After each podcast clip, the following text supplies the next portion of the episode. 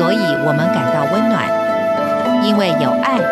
所以世界充满希望。十分暖心文，传递善美乐，让爱无所不在。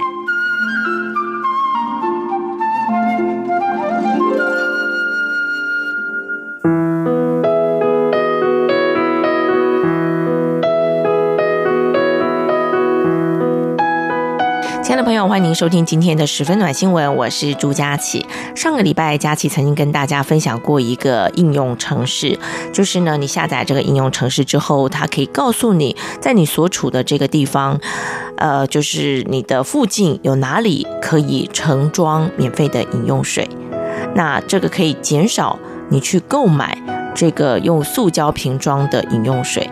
这件事情对我来讲就非常的重要，因为呢，我真的觉得水要喝足够。以前我会觉得还好啦，我们其实诶不太口渴的。但是呢，有一次呢，这个健身教练跟我分享了一个重点，他说哦，其实我会觉得不口渴，那就是因为我水喝得不够多，然后我的身体就一直觉得说，哎，好像 OK 啦，这样子就够了。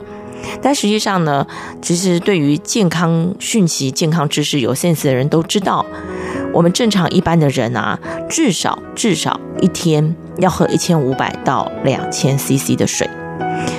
听起来好像不太多哈，因为其实你知道，一个杯子马克杯大概就是三百五十 CC 嘛，一般的马克杯，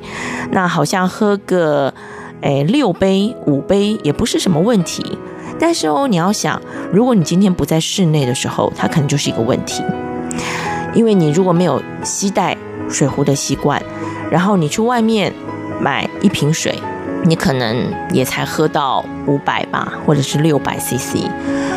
然后重点是你去买那个瓶装水，喝完了你就立刻丢，这瓶水在你的手中，其实真的不到几分钟，它就变成垃圾了。好，如何解决这个问题？也许这个 App 可以帮助我们来解决。今天我想继续的跟大家来分享这个议题哦，因为我相信减速生活这件事情，它已经是变成了一个未来绝对的一个趋势了，而且很多的产品、很多的企业也都看到了，只是在执行的过程方面，并不是一个企业看到了我就发明一个，呃，可以帮助减速生活这样的产品就可以，因为你要知道，其实。周遭的环境必须要配合，就像我们刚才说，好了，有这个 app，但是如果提供饮用水的地方真的很少，那你有这个应用程式也没用啊。也就是说，你随时这么一按，你就发现哦，原来我四周也还是没有这个提供饮水的地方啊，我最后还是得去买瓶装水，对吧？今天我要跟大家分享的呢，是，诶，也是美国的一个清洁品牌。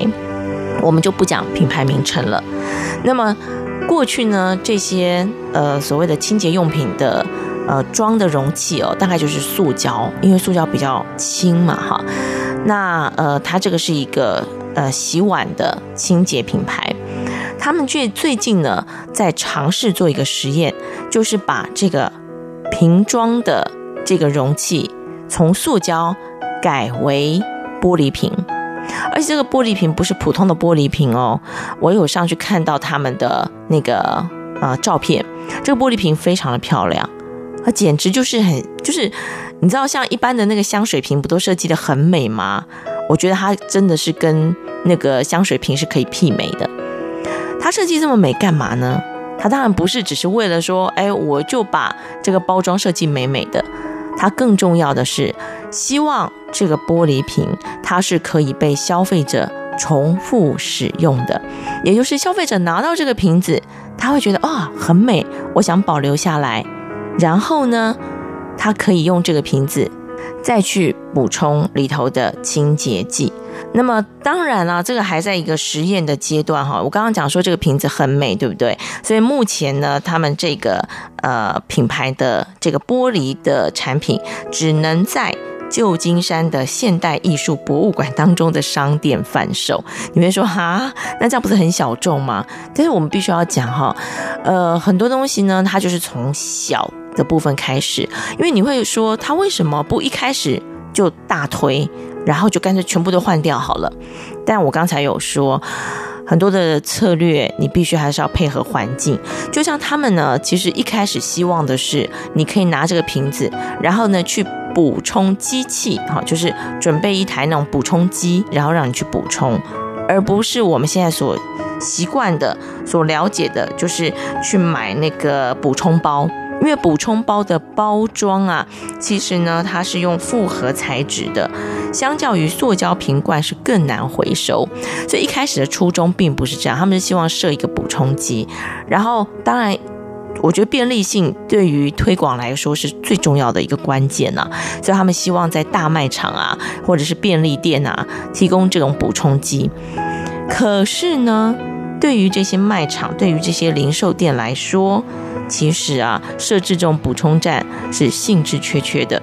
因为呢，他们宁可把这个货架的空间留给这些我们呃平常已经习惯的分装的产品，因为这可以为他们创造更多的利润。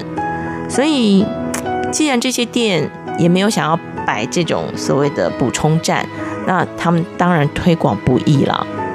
所以呢，他们现在用的方式就是。还是用补充包，但是这个补充包呢，就是呃，他们可以设计大一点，也就是说，这个补充包大概是这个瓶子的三倍的分量。也就是说呢，你购买补充包的时间不用太短。那当然，他们也评估过了，就是呢，呃，他们认为补充包的这个重量跟塑胶瓶罐相比来说。轻很多，所以呢，在制成过程当中呢，所需要的水力啊、电力啊、空气等资源是比较少的，在运输跟零售耗费的能源也比较低，所以呢，他们的估计就是补充包对于环境的影响是塑胶瓶罐的七分之一。好，所以他们还是决定做这样子的一个尝试。那当然，未来去推这个所谓的补充站，还是最终的一个目标。好，所以。我们也可以发现到，就是说，尽管现在还在实验阶段，尽管现在还是小众的市场，但是呢，呃，我们已经可以看到一个企业、一个品牌，他们渴望帮助消费者从购买一次性的包装转移到重复利用包装的一个野心。那其实，在台湾呢，也有这个所谓的裸卖商店哦。我上次曾经访问过这个裸卖商店的创办人，我发现这是一个非常好的理念，就是呢，店里头。卖很多日常生活会用到的啊，有些是卖吃的啊，有些是卖用品。但是呢，它跟一般商店不一样的是，你进来的时候，你不会买到一瓶一瓶、一罐一罐或是一包一包的东西。它全部呢，就是你要用多少买多少，然后你带你自己的容器来装。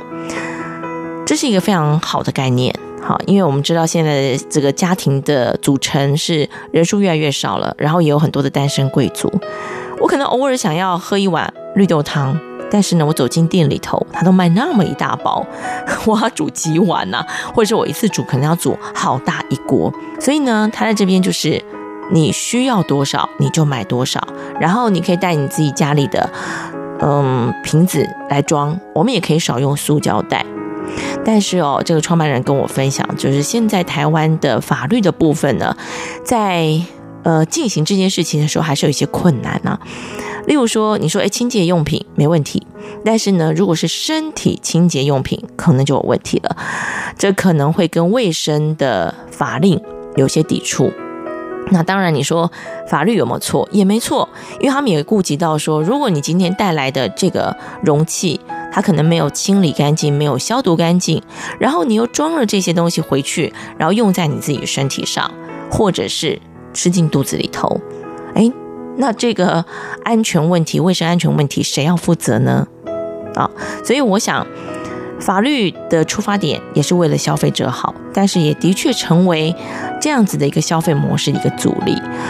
嗯、但是我们还是要说，任何的事情的开始都是有利的。我们也更希望啊，一些大的企业、大的品牌可以率先做出这样的一个示范。在实验的过程当中，我相信会有越来越多人看到这个市场，也有越来越多人重视这样的一个需求。那么，我相信无论在立法上，或者是我们的观念的进度上，会加快的。这是今天跟大家所分享的新闻，也希望减速生活，我们可以从每个人自身生活开始。我们下个礼拜同一时间空中再会喽。